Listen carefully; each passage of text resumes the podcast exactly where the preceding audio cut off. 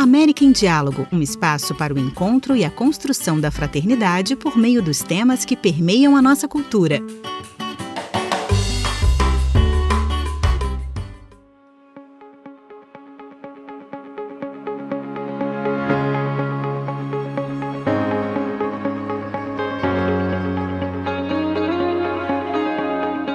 Estamos começando mais um episódio do América em Diálogo. A norma uruguaia não contempla hoje em dia nenhuma regulação dos tamanhos oferecidos nas lojas de vestuário. Isso tem como consequência que a oferta seja limitada e pouco representativa das características corporais de toda a população. Assim, na maioria das lojas há só três tamanhos possíveis, ou cinco, se acaso incluem XS e XL. E em muitas existe a cintura única, um conceito que se opõe diametralmente à da diversidade corporal, enquanto parece admitir que só há uma única forma de ser.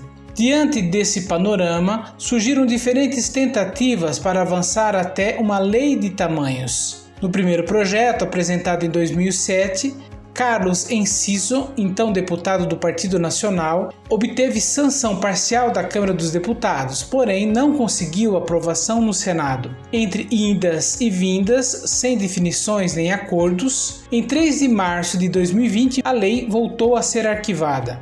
Diante dessa decisão, um grupo de mulheres que nada tem a ver com a política partidária resolveu se reunir para voltar a impulsionar a aprovação de uma lei de tamanhos no Uruguai. Dessa forma, nasceu o coletivo Lei de Tamanhos Uruguai, que se propôs a trabalhar numa série de modificações para que o projeto de lei de 2006 seja adaptado à realidade e às necessidades atuais. No ano passado, o deputado da Frente amplista Betiana Dias solicitou na Comissão Especial de Equidade e Gênero da Câmara Baixa que essa iniciativa seja desarquivada para que volte a ser tratada, dessa vez incluindo as modificações que planteia a Lei dos Tamanhos Uruguai e as visões de um projeto que apresentou o deputado colorado Eduardo Elinger em outubro de 2020 para criar um sistema normalizado de identificação do tamanho. O projeto de lei de tamanhos busca estabelecer uma coerência entre as características antropométricas de toda a população uruguaia e os tamanhos exibidos em estabelecimentos comerciais, assim como também regulamentar a diversidade dos tamanhos. Entre outras coisas, a agrupação também promove condições de atenção e trato digno e equitativo a consumidores, o direito ao vestuário adequado segundo nossas características e necessidades como seres humanos, direito a se expressar por meio do vestuário, a proibição do tamanho único, a que não se cobrem mais caros e tamanhos maiores. No dia de hoje, entrevistamos Romina Otonello, ativista pela diversidade corporal, para que nos apresente, a partir da sua perspectiva, a respeito da gordofobia presente na sociedade uruguaia, o ativismo e a lei dos tamanhos, os quais buscam mudar esse panorama. Quais os motivos a impulsionaram a ser ativista pela aceitação corporal? Surgiu sem uma intenção concreta. Não foi algo que eu planejei e disse: Bem, a partir de amanhã vou começar a me chamar de ativista.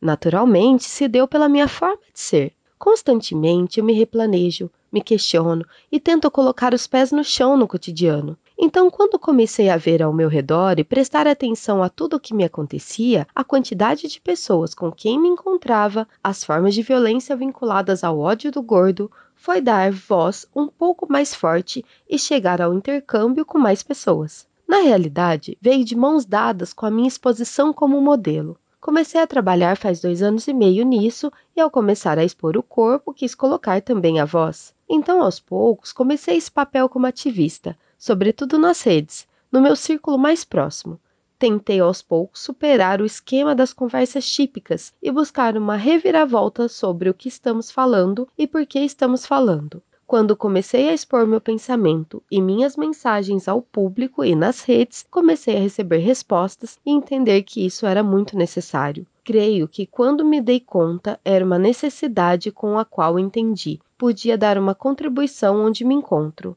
E ali foi que comecei a assumir isso como militância. De que maneira você acredita que a gordofobia impacta no âmbito da moda e da modelagem? Creio que de mãos dadas com a moda e a modelagem está a indústria estética, a indústria das dietas, e deveríamos entender isso como um todo. O ódio ao gordo e a gordofobia são uma forma de violência estrutural e sistêmica que está imersa e camuflada em todos os âmbitos, desde os sanitários até o ambiente de trabalho, do espaço público até os projetos de longo prazo, como são os seguros ou a compra de uma casa.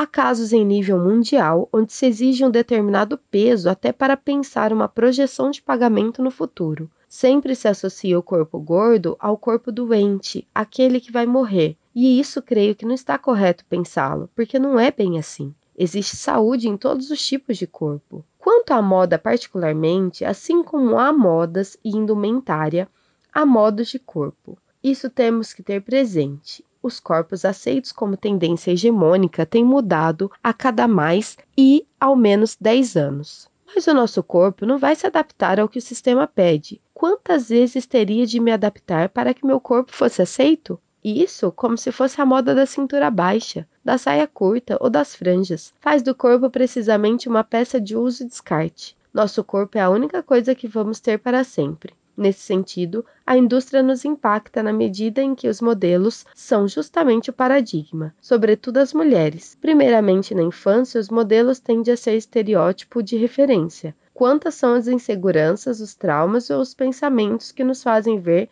as mulheres que não se parecem conosco durante o nosso desenvolvimento e crescimento?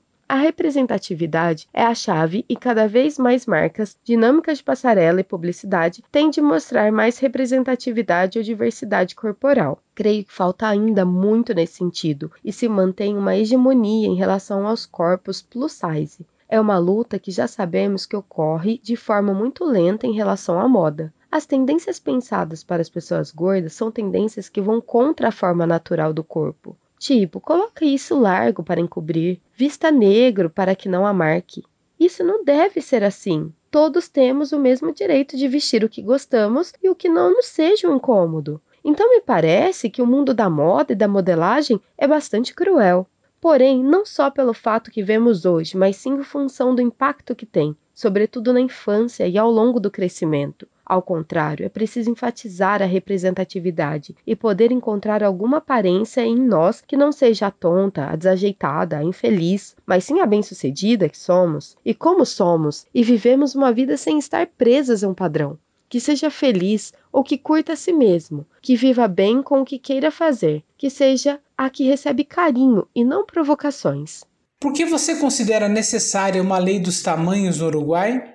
Me parece que a lei de tamanhos é um projeto que atende a uma necessidade urgente e imperativa da sociedade em seu conjunto. O vestuário é um direito, é também uma obrigação. É uma forma de expressão e um agente de socialização, se quisermos. No momento que escolhemos o que vestimos, se é que podemos escolher, podemos escolher nos comunicar ou nos sentirmos representados com os nossos pares. Então, há uma chave ali também: o desenvolvimento pessoal. O vestuário é uma obrigação, porque eu tenho que me vestir para sair à vida pública. Então me verei com problemas e nessa obrigação entre o sistema de pagamento. Se me vejo obrigada a me vestir, vestir-me custa dinheiro, por que não posso me vestir como eu quero? Creio que o fundamento da necessidade começa por aí. Me parece algo básico e não encontro realmente nenhuma razão para estar contra a lei. Ela prevê uma dupla coerência entre os tamanhos dentro das mesmas lojas e das lojas entre si. Isso me parece fundamental para potencializar e melhorar a experiência de compra. Também prevê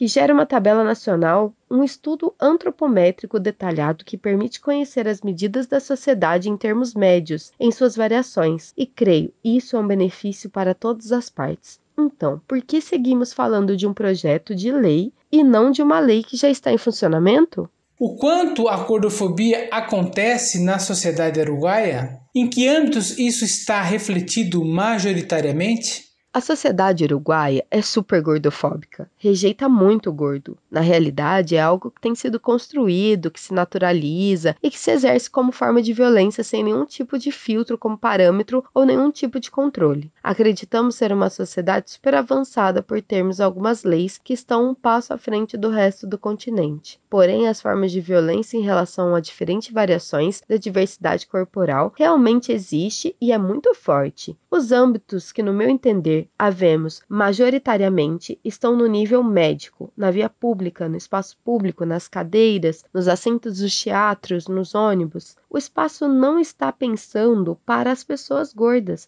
e essa é uma forma de violência. Depois, dentro da comunicação da linguagem, temos supernaturalizado muitas frases e expressões que estão vinculadas justamente aos corpos gordos e a algo desagradável, depreciado ou indesejável. Então, é difícil identificar um único espaço em que a gordofobia ou o ódio ao gordo esteja presente. Isso está por todo lado. Creio que, como sociedade no seu conjunto, em nível cultural, nos vemos como super avançados, mas nos falta muito a respeito em relação às pessoas gordas. E quando mulheres, nem se fala. Somam-se a isso a questões raciais, de necessidades especiais. Nesse sentido, há muitos temas que se encontram na agenda dos direitos humanos. Creio que, como grupos e pessoas que vivemos nessa sociedade, teríamos que começar a nos questionarmos realmente sobre o quanto temos avançado, onde nos encontramos e até onde devemos ir. Você acredita que isso pode mudar no futuro? De que forma? Claro que creio que isso pode mudar no futuro. Está mudando, sem dúvida. É um processo lento. Para isso, a forma é falar e conversar a respeito. Se eu sinto que, sendo gordo, sofro diferentes formas de violência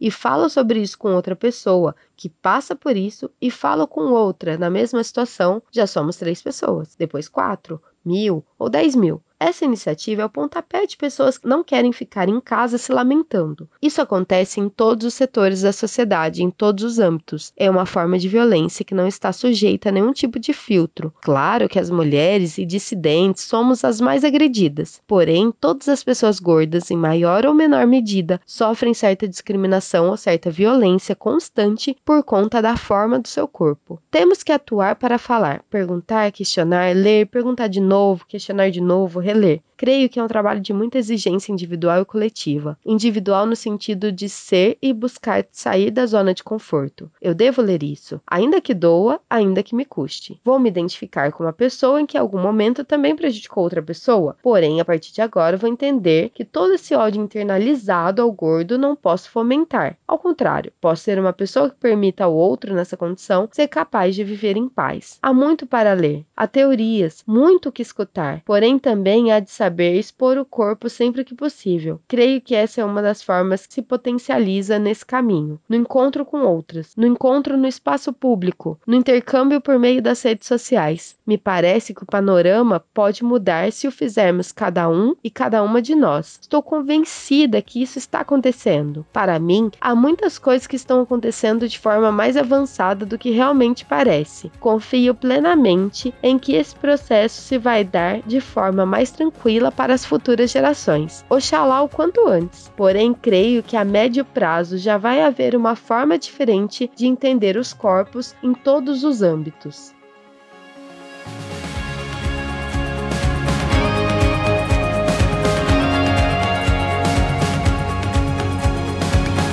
Você acabou de ouvir mais um episódio do América em Diálogo, cuja produção foi da equipe uruguaia de Cidade Nueva Cone Sul. A versão em português é de Luiz Henrique Marques. Vozes brasileiras: Luiz Henrique Marques e Natália Carioca Scaff.